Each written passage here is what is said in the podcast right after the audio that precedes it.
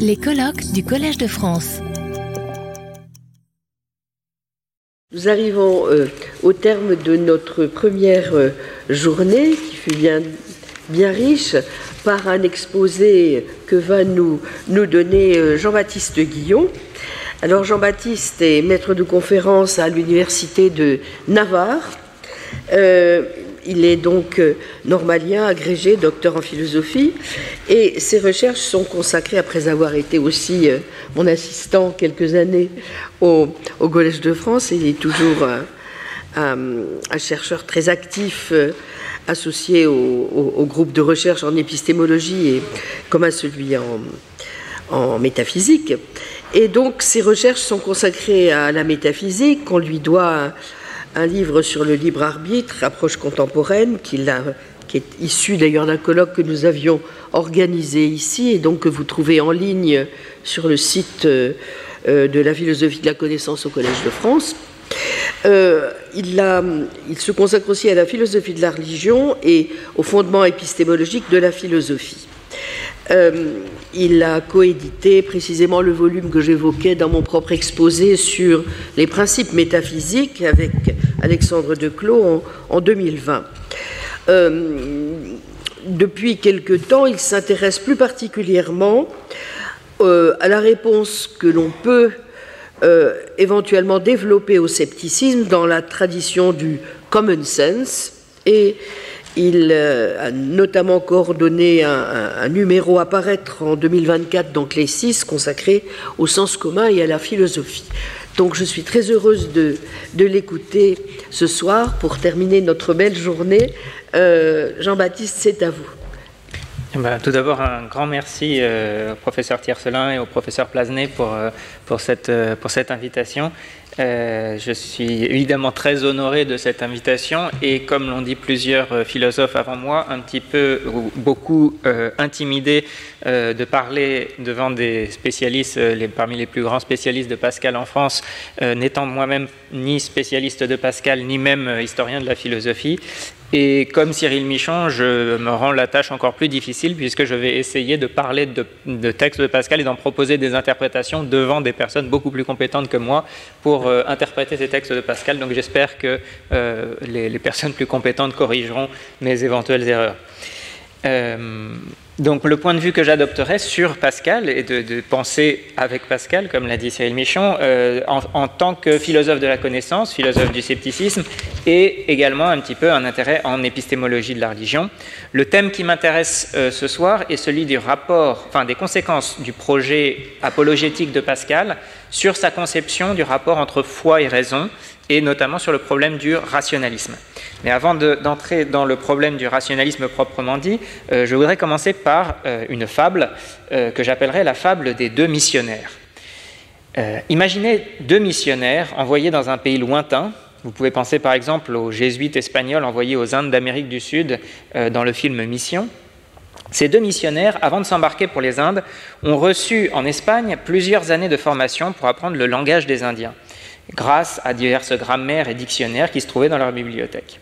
Après plusieurs mois de traversée, ils mettent enfin le pied sur la terre des Indes et entrent en contact avec les, Indiens. Et là, catastrophe, les Indiens ne comprennent pas un mot de ce qu'ils leur disent.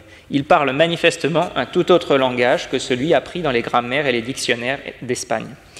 Que font alors nos deux missionnaires? Eh bien, le premier, que j'appellerai le missionnaire avisé, prend acte du fait empiriquement évident que les Indiens parlent un autre langage, il jette au feu les grammaires et dictionnaires venant d'Espagne et il se met à l'ouvrage pour écrire une nouvelle grammaire, un nouveau dictionnaire euh, correspondant au véritable langage des Indiens. Que fait l'autre?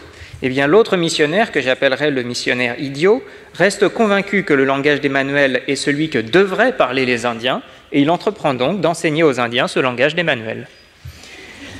Chacun sait que le projet de Blaise Pascal, celui dont nous avons gardé des fragments réunis sous le titre des pensées, était d'écrire une apologie de la religion chrétienne. Son, euh, projet, comme celui de tout missionnaire, était d'évangéliser ou d'inviter ses interlocuteurs à la conversion. Or, il me semble que sa situation historique est comparable à celle des deux missionnaires euh, de la fable que je viens de présenter, à ceci près que la nouvelle tribu à laquelle Pascal s'adresse n'est pas la tribu des Indiens ou des Guaranis, mais la tribu des athées, autrefois appelés les libertins. Et le nouveau monde sur lequel il était le premier à mettre pied est le monde de l'athéisme moderne. Il est difficile pour nous aujourd'hui de prendre conscience de la nouveauté du projet apologétique de Pascal, parce que cette nouvelle tribu qu'il venait de découvrir, c'est justement notre tribu. Et ce monde moderne où il mettait le pied pour la première fois, c'est notre modernité. Mais en, se replaçant dans la perspective qui était celle de Pascal, les athées avec qui il a eu l'occasion de discuter, ces libertins, représentaient véritablement une tribu entièrement nouvelle que personne n'avait rencontrée en chair et en os dans les siècles précédents. Certes, le Moyen Âge et la philosophie scolastique n'avaient pas manqué de traités et d'arguments métaphysiques destinés à prouver l'existence de Dieu au cas où quelqu'un rencontrerait un jour un athée, mais voilà, personne n'en avait jamais rencontré. Pascal rencontre donc cette nouvelle tribu et pour établir le contact, il dispose de ces manuels anciens, de ces manuels scolastiques transmis depuis plusieurs siècles et qui sont censés parler le langage même de l'athée pour pouvoir l'amener à la discussion et à la conversion. Et là, catastrophe, Pascal se rend compte que les manuels d'apologétique anciens, ce qu'on appelle les preuves métaphysiques de l'existence de Dieu, ne parlent absolument pas le langage des athées qu'il rencontre en chair et en os. Les athées véritables parlent, parlent manifestement un tout autre langage. Que fait alors Pascal? Eh bien Pascal, en missionnaire avisé, en bon jésuite, si j'ose dire, prend acte du fait empirique que les athées parlent un tout autre langage jette au feu les vieux manuels apologétiques et se met à la tâche pour écrire une nouvelle grammaire de l'athéisme et une nouvelle apologétique parlant le langage véritable des athées. D'autres apologètes, à l'époque même de Pascal ou plus tard, n'eurent pas le réalisme de Pascal et adoptèrent la réaction du missionnaire idiot. Convaincus par idéologie que la supposée raison naturelle contenue dans leur manuel, par exemple les manuels thomistes, devait être le langage des athées, ils se mirent en peine de convertir l'athée à la raison naturelle, dans l'espoir de pouvoir ensuite les convertir à la foi religieuse sur la base de cette, raison naturelle. Le génie de Pascal, ce qui fait que tant de lecteurs de toute conviction religieuse ou non religieuse lisent et relisent depuis plusieurs siècles les pensées, réside en grande partie sur ce réalisme anthropologique, sur cette capacité à observer et décrire l'homme tel qu'il est et tel qu'il pense. Pascal est d'abord un excellent portraitiste de la condition humaine. Une partie de mon intervention sera donc consacrée à cette grandeur de Pascal, à cette justesse de l'observation anthropologique qui le distingue totalement des apologétiques idéologiques.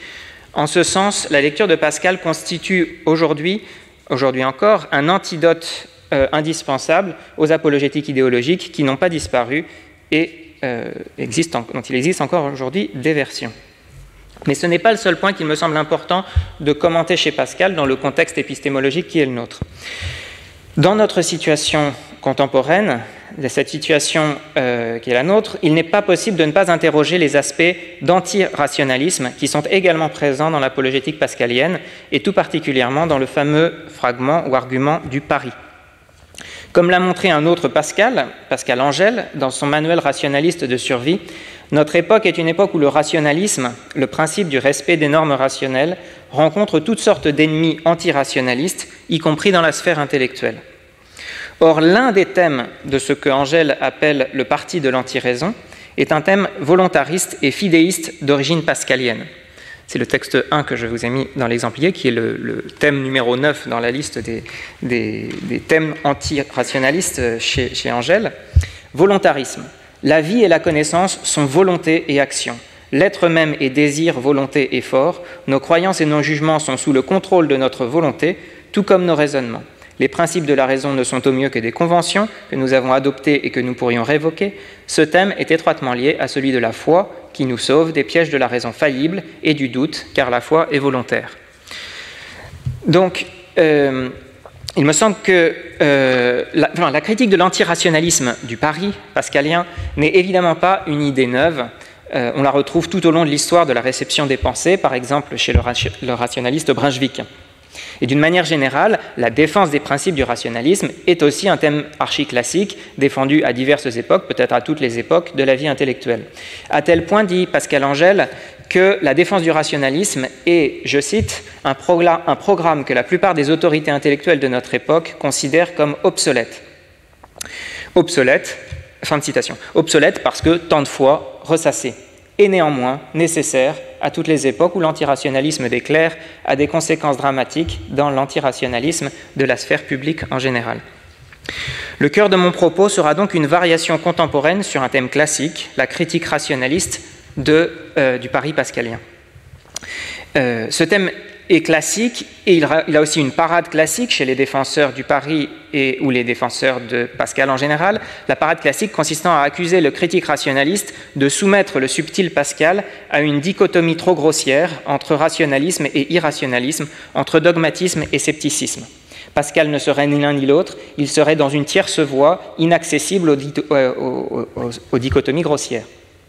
J'expliquerai pourquoi cette parade ne me semble pas viable d'un point de vue philosophique euh, dans ma troisième partie, mais cela ne veut pas dire que je considère Pascal seulement comme un anti-rationaliste. À mon sens, il y a en effet un autre Pascal, une autre apologétique pascalienne qui est hétérogène à l'argument du pari et qui est tout à fait compatible avec les principes du rationalisme.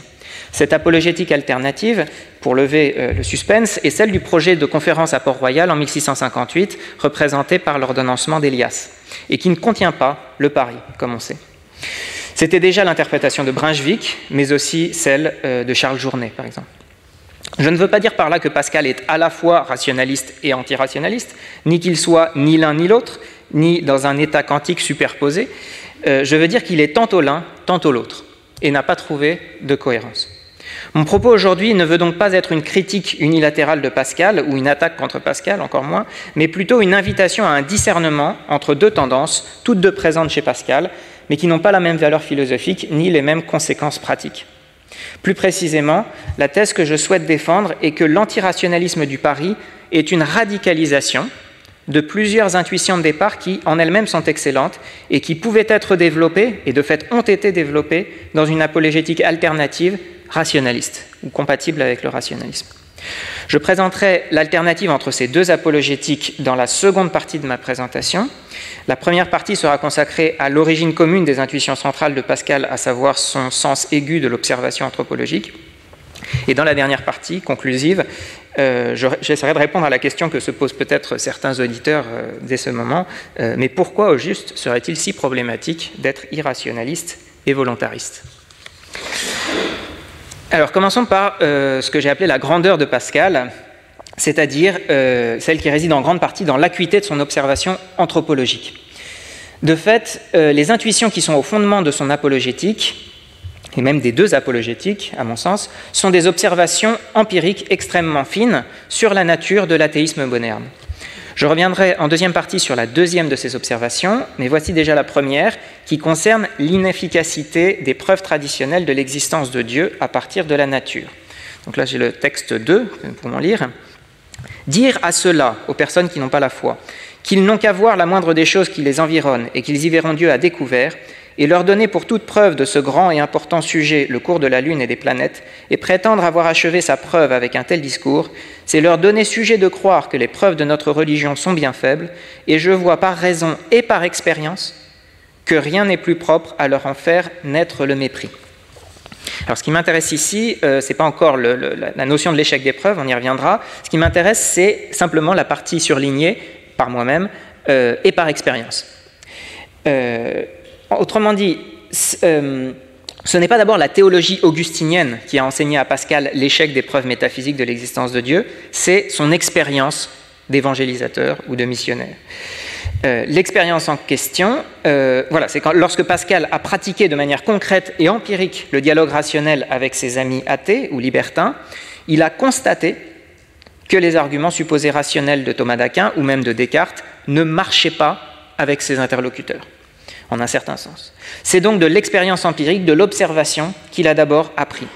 Mais pour, que l'expérience nous enseigne quelque chose, encore faut-il accepter de se laisser enseigner par l'expérience, car la même expérience d'échec a été interprétée ou a mené d'autres apologètes de la même époque à une conclusion toute différente. Si mon interlocuteur n'est pas convaincu, on pensait ces exégètes, ces apologètes, pardon, c'est donc qu'il est irrationnel, puisque par principe, ma preuve est parfaitement rationnelle. On est alors devant un cas typique d'aveuglement idéologique, c'est-à-dire d'une théorie qui est immunisée par principe à toute réfutation possible par l'expérience. C'est précisément contre ce genre d'apologétique idéologique que Pascal représente aujourd'hui, comme hier, un précieux antidote. Mais de quelle idéologie est-on en train de parler exactement? Il me semble euh, utile d'y passer un peu de temps parce que je pense que ce type euh, d'écueil de, de l'apologétique n'a pas encore reçu de nom et pour, être, pour, pour pouvoir mieux la comprendre et mieux la caractériser, il me semble utile de proposer une classification plus générale des différentes formes d'apologétique et de ces différents écueils. Le point de départ de toute apologétique, ou même de tout croyant qui, s'engage dans une réflexion sur sa propre croyance, ou de toute société croyante, c'est qu'il y a des conflits, il peut, il peut apparaître des conflits ou des tensions, au moins apparents, entre des contenus de foi et des contenus de raison. Pour prendre un exemple médiéval célèbre, la raison aristotélicienne semble montrer que le monde n'a pas de commencement dans le temps, mais la foi semble enseigner que le monde a un commencement dans le temps. Comment comprendre alors le rapport entre foi et raison lorsque se présente un tel conflit? Une option, c'est évidemment de considérer que la foi est réfutée par la raison et donc d'abandonner la foi. Mais ce qui m'intéresse ici, c'est les autres options qui ne consistent pas, qui n'entraînent pas un abandon de la foi. Euh, une première option, que j'appellerais le rationalisme classique, euh, est de considérer que la foi et la raison, étant toutes deux des sources de vérité données par le même créateur, ne peuvent pas réellement se contredire, donc le conflit ne doit être qu'apparent, et il s'agit de travailler davantage pour découvrir une solution permettant de euh, montrer la compatibilité profonde derrière le conflit apparent. C'est, euh, pour simplifier, la solution classique des philosophes croyants, de philosophes croyants aussi divers que Thomas d'Aquin, Leibniz, ou plus récemment Étienne Gilson, Peter Gitsch, Roger Pouivet aujourd'hui, etc. cette solution rationaliste classique suppose un effort, parfois important, parfois long, de recherche intellectuelle. À, à côté de cette solution difficile et longue, il existe deux voies beaucoup plus simples. La première et la plus commune est le fidéisme. S'il y a un conflit, c'est la foi qui doit primer, car la foi vient de Dieu, tandis que la raison relève de notre nature, humaine, trop humaine, entachée par notre misère et notre péché, individuel ou originel. C'est une solution très efficace, pragmatiquement, et que les jeunes croyants de quelque religion que ce soit ne tardent jamais à réinventer. Aussi a-t-elle reçu très tôt un traitement explicite et un examen dans l'histoire des différentes théologies, et notamment dans la théologie euh, chrétienne et catholique, et la position de théologie catholique classique, comme on sait, de considérer que le, fidéisme ne fait pas droit à la légitimité de la raison en son ordre et qu'il n'est donc pas, et qu'il n'est donc pas tenable. La deuxième solution de facilité est plus subtile, et c'est celle qui nous intéresse ici. Elle se veut anti-fidéiste, elle se veut respecter les normes de la raison, elle clame haut et fort qu'il faut donner des raisons et qu'elle en a d'excellentes à offrir. Elle développe alors tout un appareil de preuves et de justification. Mais alors en quoi se distingue-t-elle du rationalisme classique et des efforts qui le caractérisent? La différence, c'est que dans cette apologétique idéologique, euh, c'est que l'appareil des raisons qu'elle élabore est l'objection, pardon, le fait que, les interlocuteurs auxquels elle s'adresse euh, ne, soient pas, convaincus en aucune manière par les raisons qu'elle apporte n'a aucune espèce d'importance, elle n'en a rien à faire. Pourquoi elle n'en a rien à faire? C'est ce point qui est important, qu'elle n'en ait rien à faire. Car un rationaliste classique comme Thomas d'Aquin ou Leibniz ou Gilson, euh, si son interlocuteur a des objections fortes, alors il s'efforcera d'élaborer de nouvelles raisons qui en appellent à la raison de ses interlocuteurs avec lesquels il est en désaccord. Elle examinera dans quelle mesure ces raisons suscitent ou non un dialogue académique fructueux, sinon à défaut d'un accord ou d'une conclusion commune. Le deuxième type d'apologète que j'ai à l'esprit, à l'inverse, considère ce, désaccord comme totalement non pertinent. Il est non pertinent que ces, arguments ne génèrent aucune discussion académique, puisqu'il part du principe absolu que ces arguments sont parfaitement rationnels. Cela suffit donc à prouver que son interlocuteur athée devrait rationnellement être convaincu, et que s'il ne l'est pas, c'est simplement qu'il est irrationnel, et qu'il lui manque non pas la foi, mais la raison. Autrement dit, cet apologète prétend parler au nom de la raison, mais cette raison, ou ce qu'il appelle ainsi, n'a pas grand-chose à voir avec la faculté naturelle commune d'échanger des raisons, telle qu'on peut empiriquement l'observer chez les êtres humains, et en particulier dans le monde académique. La raison naturelle de cet apologète, c'est une faculté imaginaire qui n'est partagée que par les membres de son groupe religieux et qui ne permet donc aucune forme de dialogue possible en dehors de ce groupe religieux. Il développe une activité qui ressemble au fait de donner des raisons, mais ces raisons, il ne les donne qu'à des, confrères, qu'à des, des co-religionnaires ou à des disciples, à l'intérieur de ce qu'on pourrait appeler un ghetto intellectuel. C'est pour pourquoi j'ai proposé d'appeler ce deuxième type d'écueil de, l'apologétique euh, l'apologétique, le, rationalisme de ghetto. C'est un rationalisme en un certain sens, sauf que la raison qui est ici défendue est une raison qui ne sort pas de son ghetto. Euh, si vous avez de meilleurs noms à proposer pour ce type d'écueil, je suis preneur, je ne suis pas sûr d'avoir trouvé le meilleur nom. Euh, il me semble que cet écueil n'a pas encore été nommé, bien qu'il ait été euh, très bien décrit, me semble-t-il, par Étienne Gilson dans un texte que je ne me refuse pas à vous citer car je le trouve délicieux. Gilson commentant sa première rencontre avec la philosophie néoscolastique du début du XXe siècle, après sa propre formation dans la philosophie rationaliste de la Sorbonne. Gilson dit ceci, c'est le texte 3. Un étudiant formé à d'autres méthodes ne pouvait ouvrir ces deux volumes de néoscolastique sans éprouver une vive surprise. Ce n'était pas la doctrine qui le gênait, car lui-même n'en avait pas d'assez précise pour, pour, que celle de cette scolastique pût déranger ses idées. Non, mais ces livres qui se présentaient comme exposant une philosophie, n'oublions pas ce point capital, s'inspiraient d'un esprit tout différent de celui qui règne dans toutes les autres philosophies connues. En y entrant, on avait l'impression de mettre le pied sur une île qu'une ceinture de récifs isolée des autres. Il est vrai que celles-ci s'opposent souvent entre elles, mais elles ne, se fondent pas sur un refus a priori de communiquer avec les autres. Elles chercheraient plutôt le dialogue. Dans cette philosophie à l'usage des écoles, il n'était pas de grande division du livre qui ne se termina par une suite de réfutations triomphantes, la scolastique seule contre tous. Cette suite de réfutations triomphantes, mais qui ne, sont triomphantes qu'à l'intérieur d'un ghetto euh, intellectuel, euh, semble être également le même diagnostic qu'a porté Pascal contre les apologètes de son temps, les défenseurs de l'apologétique classique, si l'on suit euh, la, lecture de Philippe Cellier. Donc, je vous ai mis l'interprétation de Cellier, vous verrez la proximité avec, avec Gilson. Pascal est clair, il ironise sur l'inconscience des apologistes qui ignorent l'état d'âme des libertins. Ils triomphent, les apologètes, ils triomphent comme des matamores et se font mépriser.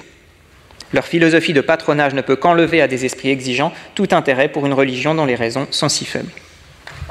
Donc si je prends un peu de temps pour décrire le rationalisme de Ghetto, euh, ce n'est pas seulement parce qu'il me permet de faire voir par contraste l'acuité euh, et la lucidité de Pascal, c'est aussi parce que c'est un, écueil, qui me paraît euh, tout à fait existant aujourd'hui sur YouTube ou dans les librairies. Il ne manque pas d'apologètes qui essayent de surfer sur la vague du retour du religieux ou de provoquer la vague du retour, faisant profession de rationalisme, comme dirait Pascal, mais à partir d'une idée de la raison qui est taillée sur mesure pour leur projet apologétique et qui ne parlent qu'à l'intérieur du ghetto intellectuel de leurs disciples ou de leurs co-religionnaires.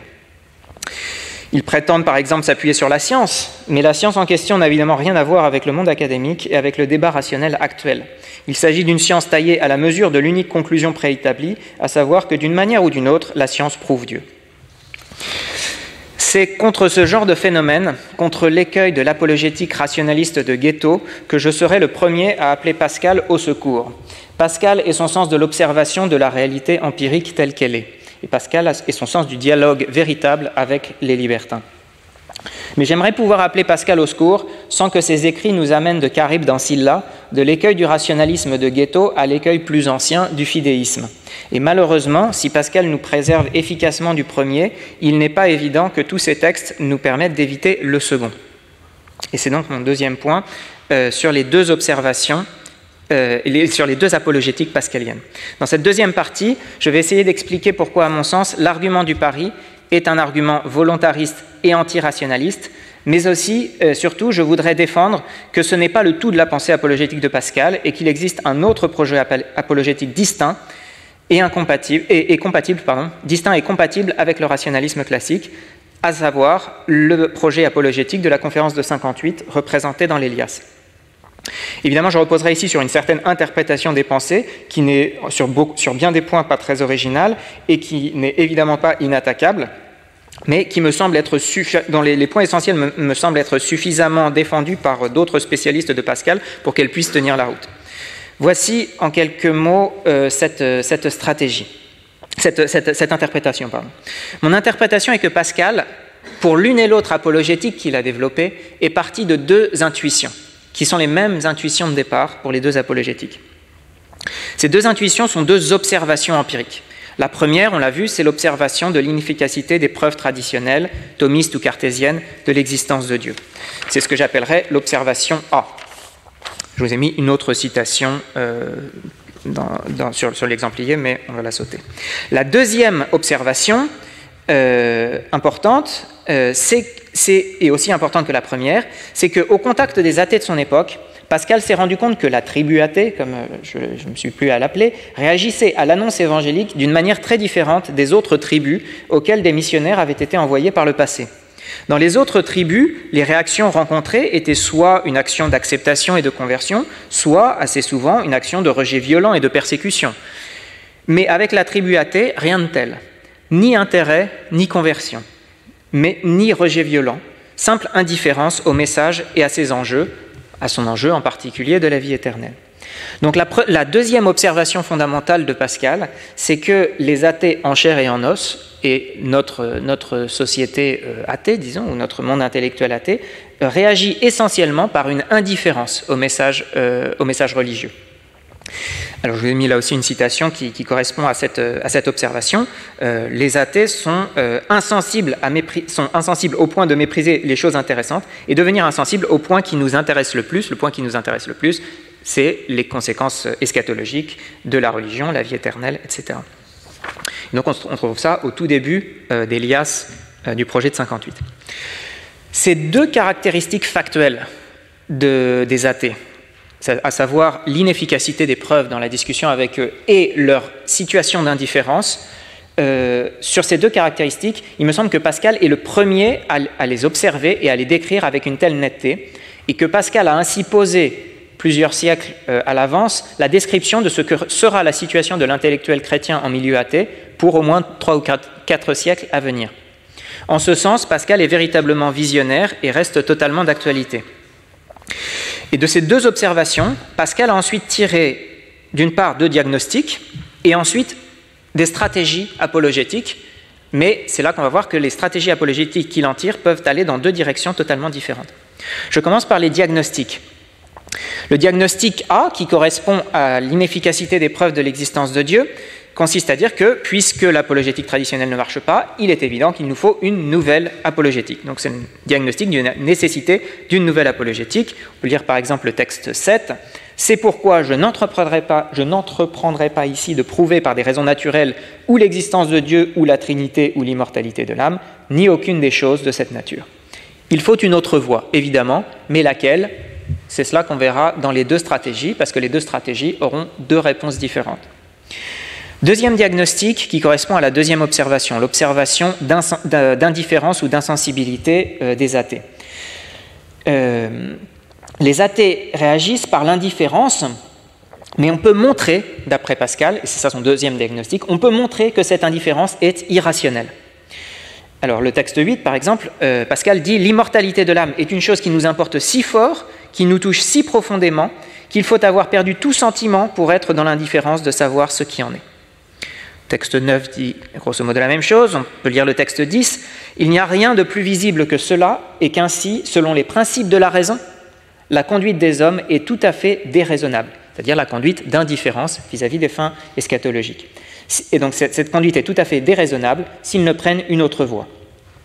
Mais alors pourquoi est-ce que les athées prennent cette euh, attitude, ont cette attitude euh, d'indifférence?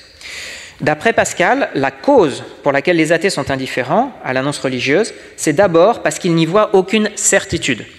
Autrement dit, c'est lié au premier diagnostic, que euh, les, les, preuves sont inefficaces et nous laissent dans une situation d'incertitude. Et face à cette situation d'incertitude, ils réagissent par l'indifférence. Mais ce que Pascal estime avoir découvert, c'est que ce lien entre incertitude et inaction, le blocage de l'action par l'incertitude, est en réalité irrationnel n'est pas justifié. Autrement dit, Pascal avance une nouvelle loi de la rationalité pratique selon laquelle, en situation d'incertitude, il reste une possibilité d'évaluer rationnellement ce que je dois faire. L'incertitude ne bloque pas l'action, il y a une rationalité de l'incertitude, c'est ce que Pascal appelle la règle des parties. Alors cette appellation euh, de la règle des parties, euh, dont j'ai donné une formulation, il existe une rationalité pratique permettant de savoir ce que l'on doit faire rationnellement en situation d'incertitude inéliminable. Cette, règle des parties, euh, qu'on a déjà entendue au cours des exposés précédents, notamment celui de Michael Kozik, c'est à l'origine une règle mathématique dans le contexte d'un débat précis sur une certaine théorie des jeux. Mais Pascal a eu manifestement l'intuition que ces résultats en mathématiques pouvaient se généraliser à une théorie de la rationalité de l'action euh, absolument générale, selon laquelle, dans toutes les situations d'incertitude de la vie pratique, il y a une rationalité de l'incertitude. Euh, on peut voir cette généralisation qui, devient très éloignée euh, finalement du problème précis de la théorie des jeux, dans un fragment où il parle de la règle des parties entrevue par Saint Augustin. C'est le texte 11. Quand on travaille pour demain et pour l'incertain, on agit avec raison, car on doit travailler pour l'incertain, par la règle des parties qui est démontrée. Saint Augustin a vu qu'on travaille pour l'incertain sur mer, en bataille, etc mais il n'a pas vu la règle des parties qui démontre qu'on le doit. Donc là, on voit que Pascal s'attribue à lui-même l'originalité de cette découverte de la rationalité en situation d'incertitude. Et évidemment, cette, je, enfin, je n'ai pas les capacités historiques de dire si, cette attribution est totalement euh, légitime ou non, mais il est clair que euh, de nombreux auteurs qui développeront cette question de la rationalité pratique dans l'incertitude euh, auront Pascal en tête, comme l'a montré Michael Kozik dans, dans, le, dans, le, dans, le, reste de, dans sa présentation. on peut également penser à Frank Ramsey. Euh, et ainsi que, euh, pour cette raison, euh, Pascal Angèle, de nouveau, son, également dans son manuel rationaliste de survie, peut conclure, je cite, que le rationalisme a depuis bien longtemps intégré l'incertain et le hasard dans la connaissance et dans l'action. Autrement dit, cette règle des parties de rationalité en, termes, en situation d'incertitude, en elle-même, ne pose aucun problème au principe du rationalisme. Mais si le rationalisme a intégré cela, voilà, il me semble que Blaise Pascal n'y est sans doute pas pour rien historiquement. C'est en tout cas un mérite qu'il s'attribue à lui-même. Supposons donc que l'athée ou l'agnostique est incertain quant aux choses de la religion. Et supposons que la règle des partis lui dise que, dans cette situation d'incertitude, il doit faire quelque chose. Que doit-il faire?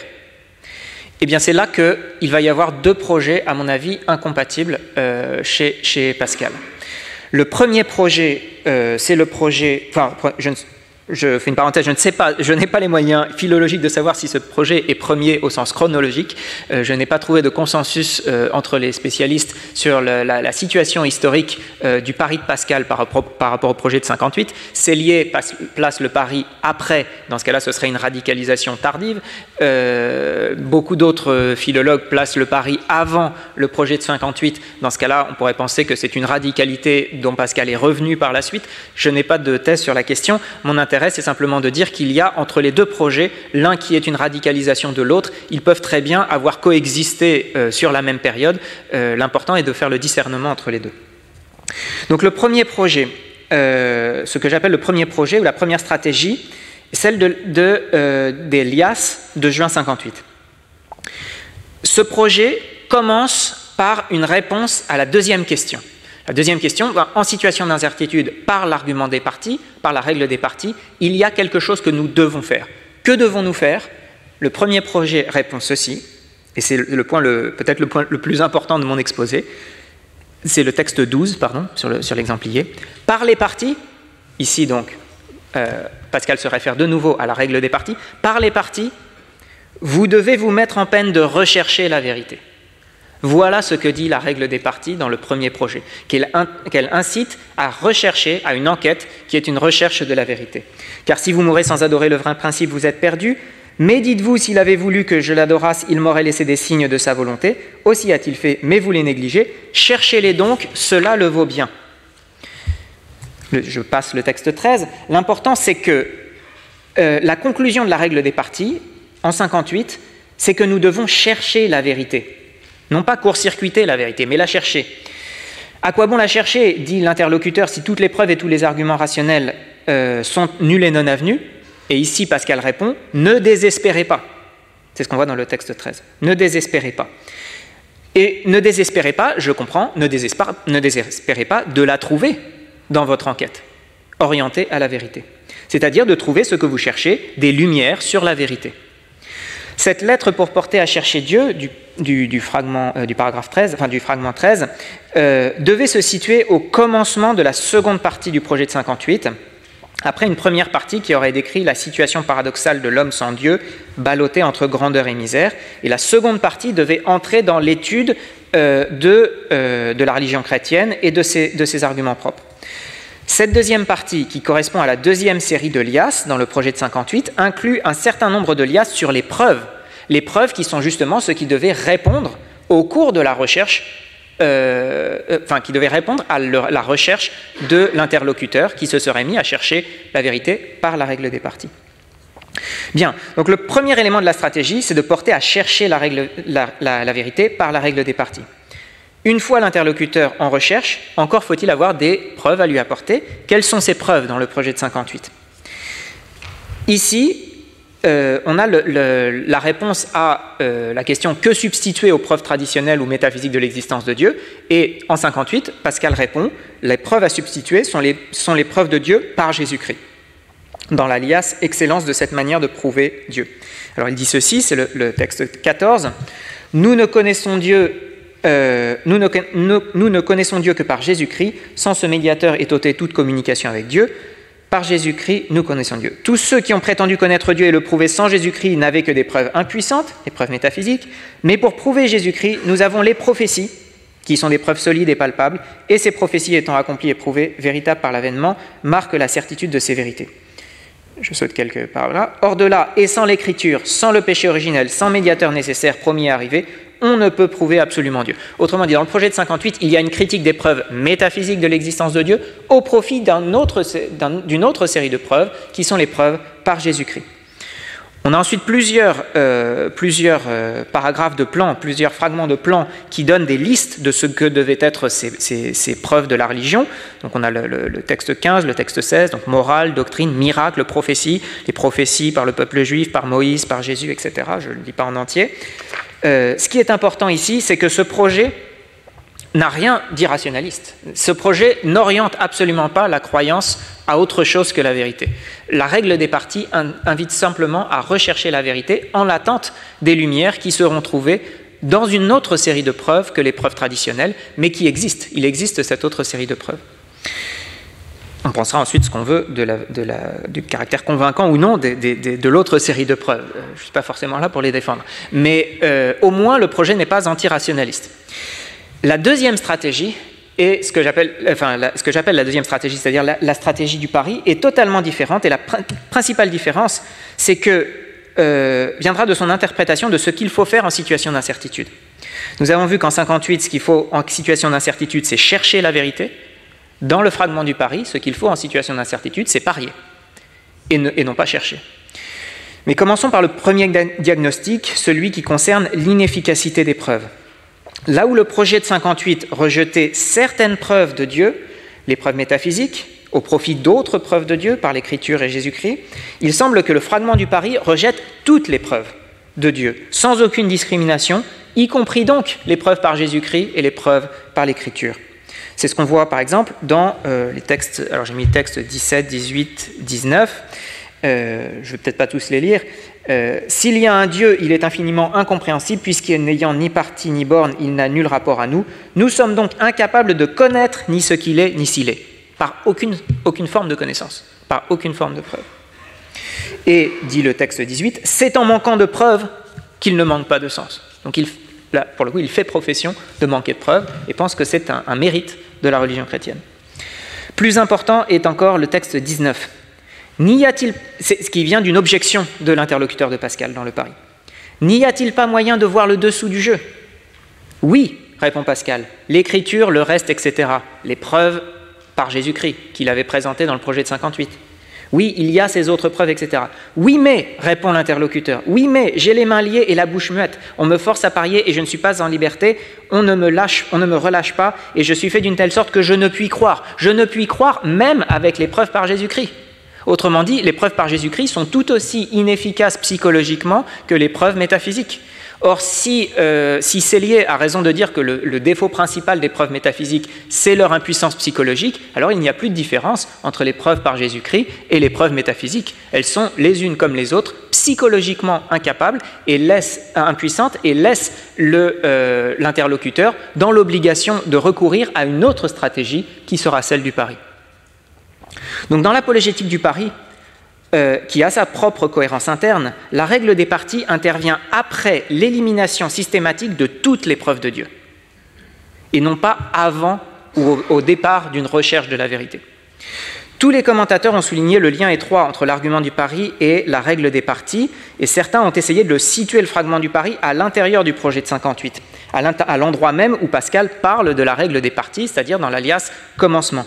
Mais à mon sens, enfin en tout cas je suis ici l'interprétation de certains interprètes comme euh, Fortuna Strovski ou Brunswick ou encore Charles Journet, je pense que cette greffe échoue, précisément parce que la règle des parties est utilisée de manière radicalement différente dans l'une et l'autre apologétique. Il y a bien deux apologétiques incompatibles chez Pascal.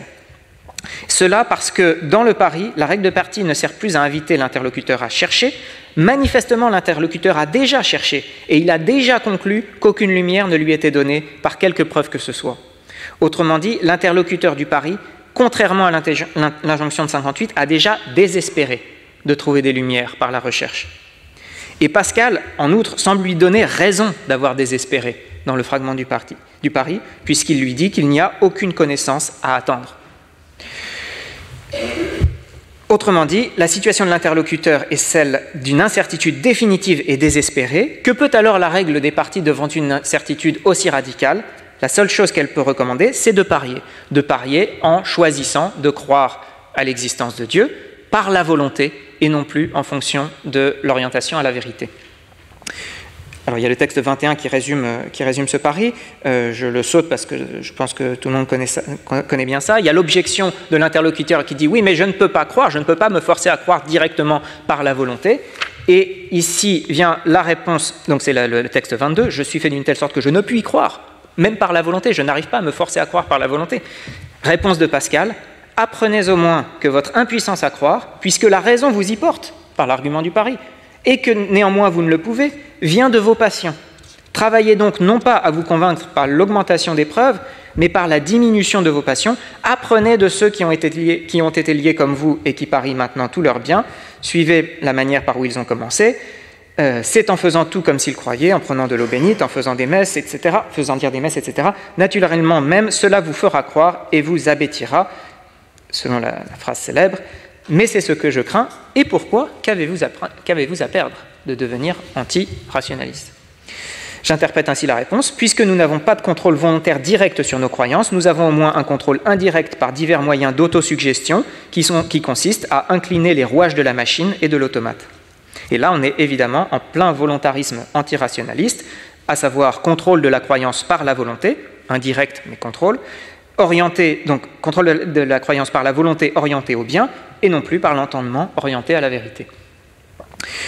Pour conclure cette partie, ce que, le point que je voulais, que je voulais euh, défendre à travers cette reconstruction très très rapide et qui, mériterait beaucoup plus de, de, texte à la pluie, mais euh, ce que je voulais conclure, c'est qu'il y a une radicalisation dans l'apologétique des partis par rapport à l'apologétique du pari, pardon, par rapport à l'apologétique euh, de 58, du projet d'Elias. Il y a une radicalisation de la critique des preuves, qui n'est plus seulement une critique des preuves métaphysiques, mais une critique de toutes les preuves. Et il y a une radicalisation de la règle des parties, qui, plus, qui ne porte plus à la recherche de la vérité, mais au court-circuitage de la vérité par la volonté. C'est donc une forme d'antirationalisme dans le sens suivant, qu'il enfreint l'idée fondamentale du rationalisme, à savoir que la norme de la croyance est la norme du vrai. Pour conclure, donc dans ma la troisième partie, qui est une partie conclusive, je voudrais euh, brièvement euh, répondre à deux, objections qui pourraient surgir dans l'esprit de certains auditeurs. La première, euh, antirationaliste. Et alors Quel est le problème d'être antirationaliste finalement À supposer que Pascal le soit? Et la deuxième, mais Pascal est-il vraiment antirationaliste? N'est-il pas ni rationaliste ni antirationaliste? Bien au contraire. donc j'essaierai de, répondre très brièvement. Il me reste peut-être cinq minutes ou euh, à, ces deux, objections. Euh, un argument aujourd'hui classique pour défendre le principe euh, que de la norme du vrai, que la, croyance doit être orientée à la vérité ou à l'évidence en vue de la vérité, c'est que c'est l'argument de, Clifford dans le célèbre débat entre William Clifford et William James, où Clifford défend un principe d'éthique déontologique de la croyance il est mal, c'est-à-dire qu'il est contraire au devoir moral en fait, il est mal de croire, il mal toujours et partout, de croire quoi que ce soit sur la base d'évidences insuffisantes. Et William James, comme on sait, euh, s'est fait l'héritier du pari pascalien en répondant à Clifford qu'il est parfois totalement légitime de croire simplement par volonté dans la situation d'incertitude, en particulier en matière religieuse. Mais en fait, ce débat me semble mal posé pour comprendre ce qui est en jeu dans l'antirationalisme. Le problème que j'ai personnellement avec la réponse de Clifford, c'est que son déontologisme présuppose encore que nous pouvons euh, croire par volonté. Lui dit que nous ne le devons pas, mais si le devoir s'applique, c'est que nous le pourrions et qu'il est important de faire valoir ce devoir de ne pas faire quelque chose que nous pouvons faire. Alors je pense que le problème de, euh, l'antirationalisme, enfin d'abandonner la norme de la vérité, ce n'est pas tellement euh, que nous en viendrions à adopter des croyances que nous ne devrions pas avoir par une morale déontologique. Le problème, c'est que la, vérité est une norme, à mon sens, constitutive euh, de la croyance, au sens suivant, euh, c'est que euh, il est tellement contraire, enfin, il est tellement contraire à la nature de la croyance ou à la définition de la croyance d'être guidé par la volonté que si quelque chose est guidé par la volonté, ce n'est tout simplement pas une croyance au sens propre, mais peut-être seulement un faire, tout comme si on l'on croyait, comme dit Pascal. Autrement dit, ce qui me semble plus important, c'est que euh,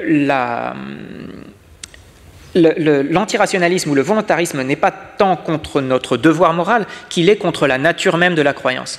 Alors, j'interprète ici la nature de la croyance dans un sens de norme constitutive, mais euh, si c'était ça le problème, alors on pourrait me faire une objection. S'il est, est, impossible, non, non pas seulement d'une impossibilité psychologique, mais d'une impossibilité grammaticale ou définitionnelle de croire à volonté, alors il n'y a aucun risque à lire Pascal et William James. Pascal et James peuvent bien nous recommander de croire à volonté, mais personne ne le peut, donc personne ne le fera, puisque c'est impossible. Et donc il n'y aurait pas de risque. Et je pense que pour comprendre euh, ce qui est réellement en jeu, il faut prendre cette objection au sérieux, parce que ce qui est, ce qui est le risque et le problème, c'est que le volontarisme, s'il est vrai qu'il ne produit pas des croyances, produit malgré tout des états de quasi-croyance. Euh, il peut néanmoins produire des états de quasi-croyance qui sont proches de ce que euh, Tamar Gendler a appelé des A-leaf par rapport aux belief, des quasi-croyances émotionnelles qui ne sont pas orientées au vrai, à la différence des états de croyance et qui coexiste dans la sphère mentale du sujet avec les croyances et dans son discours, euh, dans le discours de celui qui produit ces quasi-croyances. Le résultat auquel on arrive n'est pas des croyances volontaires. Le résultat auquel on arrive est une vie mentale d'une grande confusion, dans lequel parfois le sujet lui-même n'est plus capable de discerner entre, d'une part, ce qu'il dit parce qu'il le croit, parce que cela lui semble vrai, ce qu'il dit parce qu'il le quasi-croit, d'une quasi-croyance émotionnelle, et peut-être encore ce qu'il dit simplement parce qu'il croit de son devoir de le dire, mais sans même se demander s'il le croit ou même s'il le quasi-croit. Et tout cela se mêle dans une, action du discours où la croyance elle-même disparaît au milieu ou, devient indistinguable de euh, tous ces autres états non orientés à la vérité. C'est cette confusion mentale qui est à mon sens véritablement contraire à la nature de l'esprit humain et qui lui fait violence, ou qui est, comme le dit Pascal, une tyrannie sur l'intelligence humaine. Et en réalité, le problème, c'est que Pascal est totalement conscient de cela. Et il est le premier à l'affirmer dans l'extrait du discours de l'art de persuader qui a déjà été euh, cité une ou deux fois ce matin. Personne n'ignore qu'il y a deux entrées par où les, opinions sont reçues. C'est le texte 24, pardon. Personne n'ignore qu'il y a deux entrées par où sont reçues euh, par où les opinions les croyances si on veut, sont reçues dans l'âme, qui sont ces deux principales puissances, l'entendement et la volonté. La plus naturelle est celle de l'entendement, car on ne devrait jamais consentir qu'aux vérités démontrées. Mais la plus ordinaire, quoique contre la nature, et c'est là que je, surligne personnellement le contre la nature, parce qu'il en a conscience, c'est celle de la volonté. Si donc euh, Pascal lui-même, dans cet opuscule, nous dit qu'il ne faut croire qu'en étant orienté à la vérité et qu'il est contre nature de croire par volonté, pourquoi le fait-il dans le fragment du Paris Eh bien, il sait très bien pourquoi il le fait. Parce qu'on est alors dans le domaine des vérités divines. Et le paragraphe suivant du même discours euh, de l'art de persuader euh, suit, comme on, l'a déjà vu, Je ne parle pas ici des vérités divines, que je n'aurais garde de faire tomber sous l'art de persuader, car elles sont infiniment au-dessus de la nature. Dieu seul peut les mettre dans l'âme et par la manière qui lui plaît. Je sais qu'il a voulu qu'elles entrent dans le cœur par l'esprit, euh, du cœur, pardon, qu'elles entrent du cœur dans l'esprit et non pas de l'esprit dans le cœur, pour humilier cette superbe puissance du raisonnement qui prétend devoir être juge des choses que la volonté choisit, etc. Autrement dit, ce que dit Pascal, c'est que Dieu, de toutes les façons, a tous les droits, y compris celui d'enfreindre et de violer la nature de l'esprit humain, euh, puisqu'il a par définition tous les, tous les droits sur sa créature. Autrement dit, Pascal est entièrement conscient que le volontarisme défendu pour les vérités divines est une violence faite à la nature de l'esprit humain, une tyrannie imposée à l'esprit humain, mais dans son anthropologie janséniste du rapport entre grâce et nature, il n'y a aucun problème pour que la grâce divine vienne briser la nature. C'est évidemment ce qu'un théologien thomiste comme le cardinal Journet ne pouvait accepter. Et là, je vous donne euh, une citation du cardinal Journet dans un livre entier qu'il a consacré à euh, la vérité de Pascal, parce qu'il tente néanmoins de sauver euh, ce qu'il y a d'intéressant dans Pascal. Journet dit la chose suivante en tant que théologien, dans le cœur de Pascal et dans son apologie passe le grand fleuve de la foi chrétienne qui lui vient de l'écriture, des pères, de la doctrine commune de l'Église. Quand Pascal s'y abandonne, il est comme un diamant dans le soleil, et il s'y mêle, il y a un autre Pascal, il s'y mêle par moments des flots étranges, des impulsions d'un instant destructeur, d'une noire passion contre la raison. C'est la part de son, de son jansénisme, elle est visible, mais il en a triomphé je me garderai bien euh, d'évaluer la pertinence de son évaluation euh, théologique, ni même de savoir si psychologiquement Pascal en a triomphé ou non, y compris pour les raisons euh, chronologiques que j'ai déjà commentées. Mais l'important, c'est qu'il y a bien, d'après journée comme d'après moi, ces deux Pascal qui sont incohérents l'un avec l'autre et entre lesquels il faut choisir. Dernier argument, est-ce que Pascal serait au-delà de, de cet antirationalisme? En fait, il ne serait ni rationaliste ni antirationaliste, ni l'un ni l'autre, comme euh, l'a, proposé par exemple euh, euh, le professeur Thirouin. est-ce, que, est-ce que Pascal serait ni dogmatique ni sceptique? Bien au contraire, ni l'un ni l'autre. Un entre-deux, une voie intermédiaire plus subtile entre scepticisme et dogmatique, entre rationalisme et irrationalisme. Un dépassement religieux face à la contrariété de la nature, voire une Aufhebung face à la pure et simple contradiction. Malheureusement, je pense qu'il n'y a pas d'entre-deux euh, entre euh, dogmatisme et scepticisme. Ou bien il y a des connaissances euh, que la nature nous permet, ou bien il n'y en a pas. Ou bien la, la vérité est la norme de la croyance, ou bien elle ne l'est pas. La logique exclut le tiers. Et ce n'est pas moi qui le dis, c'est Pascal lui-même. dans le fragment qu'il consacre justement aux forces du pyrrhonisme, il envisage la possibilité de quelqu'un qui serait neutre entre le pyrrhonisme et le dogmatisme. Et voici ce qu'il dit. Voilà, c'est le paragraphe 26. Euh, voilà la guerre ouverte entre les hommes, où il faut que chacun prenne parti et se range nécessairement ou au dogmatisme ou au pyrrhonisme. Car qui pensera demeurer neutre sera pyrrhonien par excellence. Dans les, dans les, fragments où Pascal prétend demeurer neutre entre le pyrrhonisme et le dogmatisme, lui-même se décrit comme un pyrrhonien par excellence. Cette neutralité est l'essence de la Kabbale. Qui n'est pas contre eux est excellemment pour eux. Et il en va de même pour quelqu'un qui prétendrait n'être ni rationaliste ni irrationaliste. Qui n'est pas contre, euh, qui, pas, euh, contre l'irrationalisme et pour l'irrationalisme. J'en conclus qu'il y a bien chez Pascal un courant sceptique et antirationaliste, ce qui n'exclut pas qu'il y a aussi euh, ce qui, ne veut pas dire que ce courant soit le tout de la pensée de Pascal. Il existe un autre Pascal, un autre projet intellectuel authentiquement rationaliste. Il y a donc deux Pascal, d'après moi, un Pascal antirationaliste et un Pascal rationaliste. Le Pascal antirationaliste est tout à fait dans l'ère de notre temps présent et ne manquera pas de voix pour le célébrer euh, cette année. En revanche, il me semble que c'est le Pascal rationaliste, chrétien et rationaliste, qui est véritablement un Pascal intempestif. Je vous remercie. Retrouvez tous les contenus du Collège de France sur www.colège-2-france.fr.